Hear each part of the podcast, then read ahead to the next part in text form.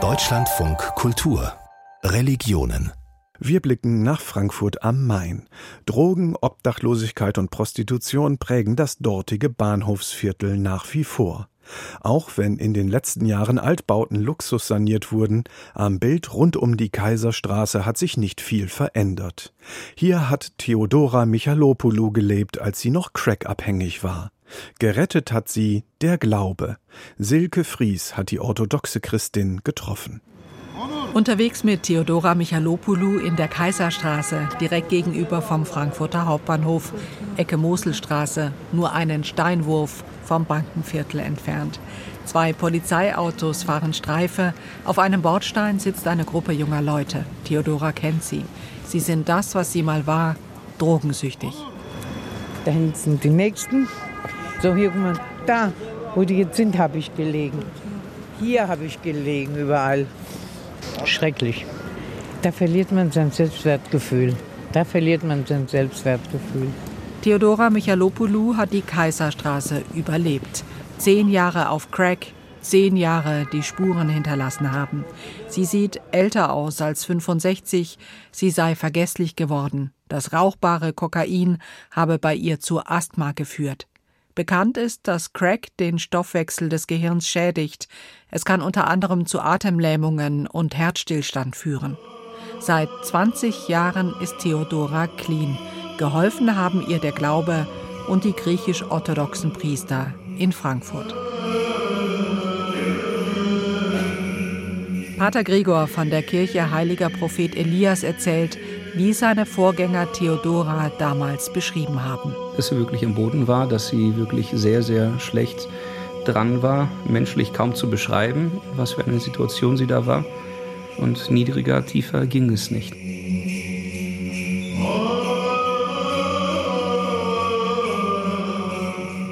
Theodoras Mutter starb, als sie noch ein Kind war. Ihre eigenen drei Kinder wurden ihr weggenommen, der Kontakt riss ab.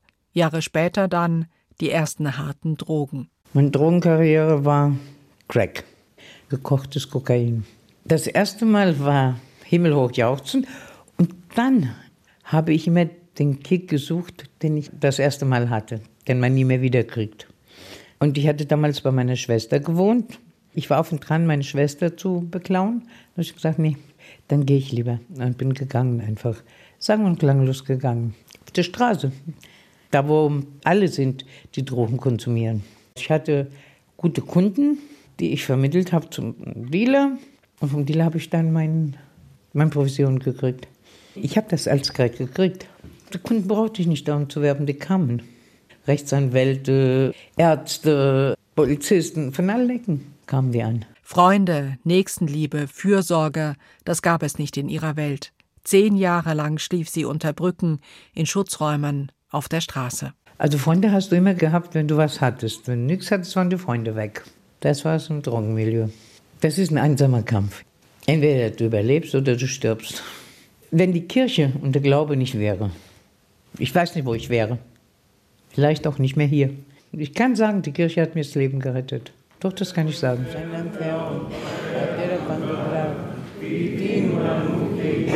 Sonntagmorgen in der griechisch-orthodoxen Kirche im Frankfurter Westen. Einzelne Lichtstrahlen fallen durch kleine halbrunde Fenster, an der Decke bunte Fresken, die das Leben Christi zeigen. Am Altar Pater Gregor im schwarzen bodenlangen Talar. Mit der Gemeinde tief versunken im Gebet Theodora. Seitdem sie vor 20 Jahren ihre Crackpfeife in den Main geworfen hat und sich selbst auf Entzug setzte, ist die Gemeinde ihr Anker. Ich war damals ungläubig. Und der Pfarrer hat mich so Schritt für Schritt begleitet, dass ich so bin, wie ich jetzt bin. Fest im Glauben. Ich weiß, bevor ich rückfällig werde, kann ich zu Pater Gregor gehen. Die würden mir alle helfen.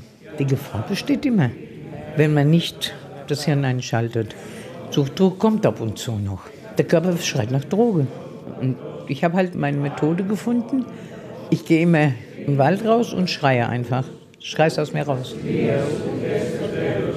Es ist eine Tatsache, dass wir als orthodoxe Christen bis heute noch aktiv verbandelt sind mit der Kirche und deswegen etwas Selbstverständliches ist, dass auch ein Priester an allen unseren Alltäglichkeiten aktiv teilnimmt. Immer wenn ein Kind geboren wird, wird der Priester hinzugerufen, wird die Mutter gesegnet, wird das Kind gesegnet. Wenn das Kind 40 Tage alt ist, wird es eingeführt. Wenn jemand verstirbt, wenn es jemandem schlecht geht, wenn es Streit in der Familie gab, wenn jemand im Krankenhaus ist wegen größeren oder kleineren Sachen, es wird der Priester immer gerufen. Es berühre ihn, wie sehr Theodora heute auf Menschen zugehe, sagt Pater Gregor. Sie hätte mittlerweile Kontakt zum ältesten Sohn, der in Amerika lebt. Das wenige, was Theodora mit Putzen verdient, teile sie großzügig. Und wenn sie sich auf den Boden setze im Bahnhofsviertel und mit den Drogenabhängigen spreche, mit ihnen ihr Essen teile, das bewege ihn. Sie hat ja unglaublich viel an sich gearbeitet und unglaublich viel getan. Und es war ihre Entscheidung, von diesen ganzen Sachen loszukommen. Wir waren dann die Hand, die sie ergriffen hat, um aus dieser ganzen Sache rauskommen zu können. Aber hätte sie ihre eigene Hand nicht ausgestreckt, hätten wir dann natürlich nicht helfen können. Nichts kann stärker sein als die Liebe. Die Liebe besiegt alles, die Liebe hält allem stand. Das Problem ist leider sehr oft, das ist manchmal auch der Weg hin zu den Drogen, dass es manchmal leider an dieser Liebe fehlt, entweder sie geben zu können oder sie zu empfangen. Das ist dann der Grund, weswegen wir manchmal auch in den Drogen landen und das ist sehr oft auch der Grund, weswegen wir aus den Drogen nicht mehr rausfinden. Theodora hat Liebe und Mitgefühl im Glauben gefunden und Freunde in der Gemeinde. Die Stärke, clean zu bleiben, hätten ihr die Beichte gegeben, das Glaubensbekenntnis und das Abendmahl. Beichte, da kriege ich die Erleichterung. Abendmahl, das ist für mich ein Strahlen, eine, eine Freude, ein unbeschreibliches Gefühl. Ich mache jetzt keine Schritte nach hinten, sondern Schritte nach vorne. Und das schon seit 20 Jahren. Ohne Glauben und ohne den Pfarrer hätte ich das nicht geschafft. Wir gehen noch einmal ins Bahnhofsviertel. Hinter einem Pappkarton sitzt ein junger Mann. Ein Schirm schützt ihn, auch vor neugierigen Blicken. Die Drogen haben ihn ausgemergelt. Er ist ein ganz lieber. Ich bin oft hier. Es sind genug Jugendliche da, mit denen versuche ich Kontakt aufzunehmen, um die von meinen Dummheiten wegzubringen. Und ich meine, wenn man in drei Jahren einen weggekriegt hat, dann hat man schon Gutes getan. Thank you.